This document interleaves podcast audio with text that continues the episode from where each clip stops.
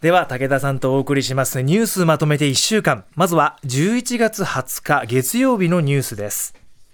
政府は新たな経済対策の裏付けとなる今年度の補正予算案を国会に提出しました。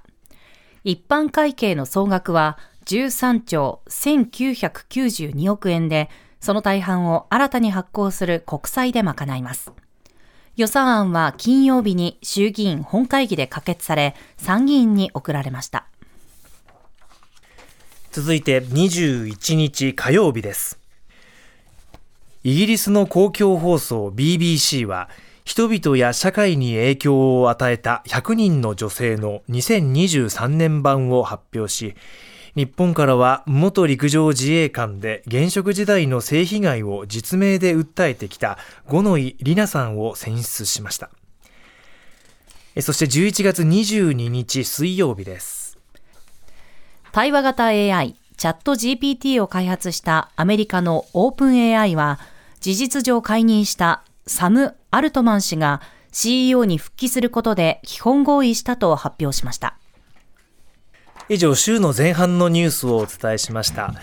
では武田さんまず月曜日のニュースですね。補正予算案国会に提出され衆議院で昨日可決されました。はい。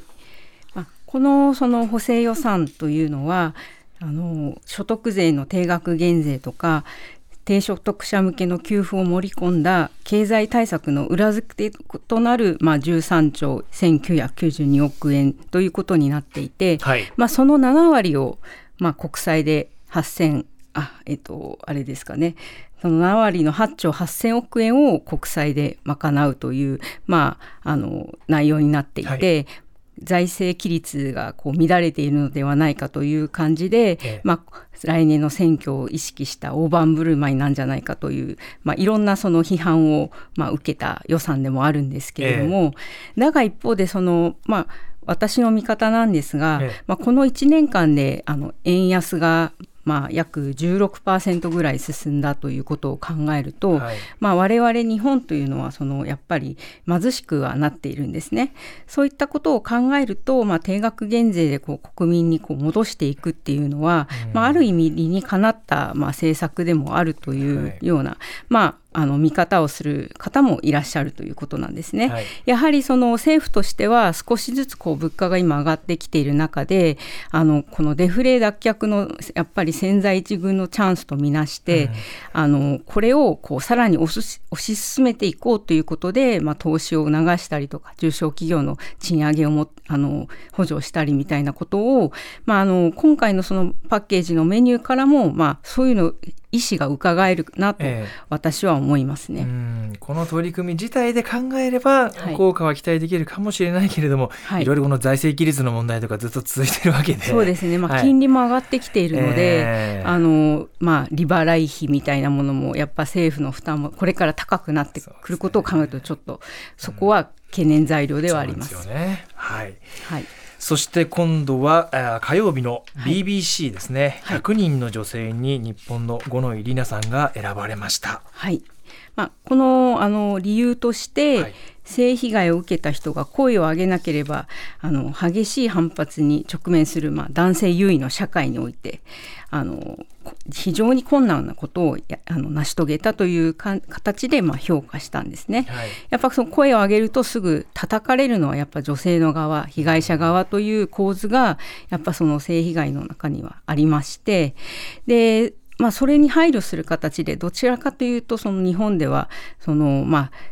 刑事裁判でこう訴える時とかその、まあ、報道にもおいてもすごく配慮をするあの傾向が近年見られているんですが、えー、まあ、その一方でやっぱこうあの性被害がこう起こっている実態みたいなものをこう正しく知るというあの考え方に基づくと、まあ、その観点からそのやっぱりあの知る権利みたいなものもありますし、そのあたりのそのバランスをこう懸念する声も実際問題あったんですね。えー、やっぱその世の中が大きく変わるインパクトを持つ事件ってやっぱり MeToo 運動とかもそうですし、はい、あの大きくあのそういうやっぱ象徴的な出来事があって世の中が変わっていくっていうことから考えると、まあ、彼女のしたことはすごく勇気がある行為だったなとは思いますね。はい。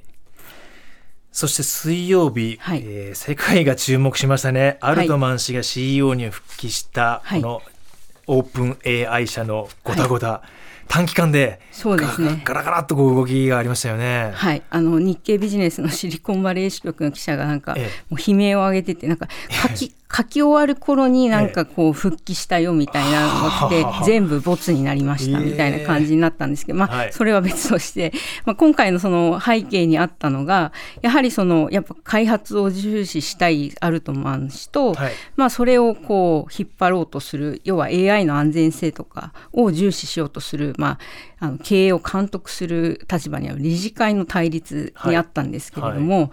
あのまあ、やっぱりこれで分かったのはアルトマン氏がすごくもうやっぱり尊敬するそのカリスマ性のある、まあ、経営者だっていうことが、ね。今回そのエンジニアがなもうね700人800人ぐらいが、はい。ほとんどがもうあの彼についていくという感じで。私たちも辞めるんだって言ってね。こんな経営者素晴らしい経営者いるんだなっていうのはちょっとまず驚いたっていうことと、はいまあでもやっぱりその理事会が悪いのではなくて、やはりその経営をきちんと監督する役割を果たしたっていう意味で、まあ、あのオープン AI っていうのはやっぱりその非営利の団体で、まあ、AI の過度な商業利用を防ぐっていう形で非営利にしているので、まあ、それを監督するのが、まあ、取締役会に当たるのが、まあ、理事会なんですけども今回それをきちんと機能したんじゃないかなと私は思っていて、やはりその開発を重視するのスタッフをきちんと監督して、まあ、ちゃんと時代に見合ったその AI の使われ方をしているのかとか、検討しなきゃいけないことあるんじゃないかみたいなことを、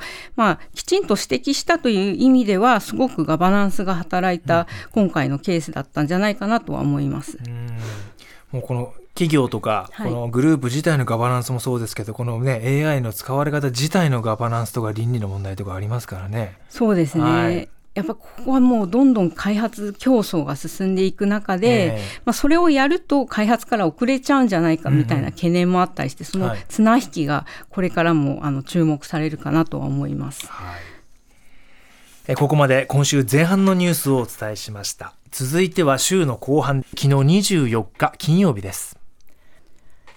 年明けに行われる台湾の総統選挙について、野党候補の一本化はならず、最大野党国民党、第三勢力民衆党の野党2候補と与党候補の3人による争いとなりました。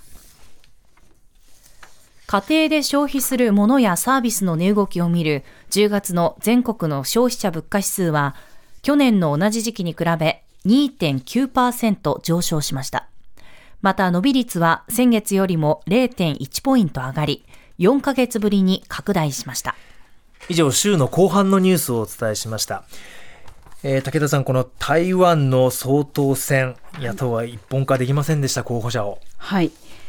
現与党のあ民主進歩党は4月に早々に来清徳氏をあの総統候補にするっていうことを決める一方で野党はまあギリギリまでやっぱ政権交代の可能性を少しでも上げようとする方法を模索していたんですね。はいまあ、そこでそのやっぱりその今野党の国民党と民衆党の候補の一本化っていうのはギリギリまで調整されていて、まあ、あの世論調査の高い方を,、まあ、あのきをえー、と候補にしましょうという形で今月15日にですかねあの前の総統の馬英九氏の立ち会いのもと決めたんですけれども、はい。まあ、その何ですかねあの世論調査の解釈だったりうん見方にをめぐって、まあ、あの対立が続いて結局一本化できなかったっていうオチなんですが、うん。まあ、これによってその、まあ、今のその民進党の、まあ、リードみたいなものがこう強化されたということにはなるんですが、ええ。その民進党も、まあ、あの若い人を中心にやはりその景気が悪いとか、はい。まあ、一部そのやっぱ批判もあるので、うん今後どうなるかはまだわからないですね、まあ、あの中国との緊張関係とかもありますし。ちょっと混沌としてきました、もう今おっしゃったようにとにかく世界が注目しているのは中国と台湾のね関係で、はい。私たち日本の安全保障に大きく関わりますから、はい。注目していかなければいけない。来年の1月ですね。そうですね。総統選挙が行われます、それからもう一つ消費者物価指数のニュースですね。こはい。のサービスが歴史的な伸び率を記録しています、はいやはりそのまあいろんな要因があるんですけれども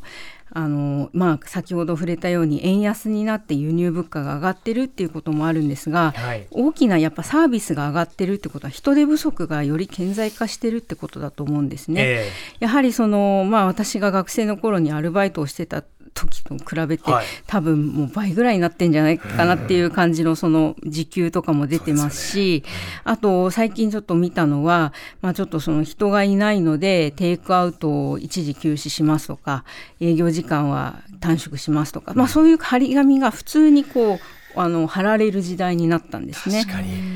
でやっぱり日本ってすごく細やかなサービスですしたくさんの人を貼り付けて、まあね、高いサービスを維持するってやっぱ方向だったんですけどもうこれからはそれがちょっとワークしないというか、まあ、人口減少時代ですので、あのまあ、外国人の活用とか、まあ、最近高齢者の活用とかもよく言われてるんですけれども、はい、そういった中でもやっぱり限界があるということは、まあ、サービスの質自体のその考え方を変えないといけないところもあるんじゃないかなと私は思います。はい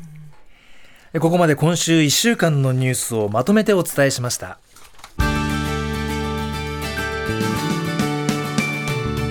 まとめて土曜日。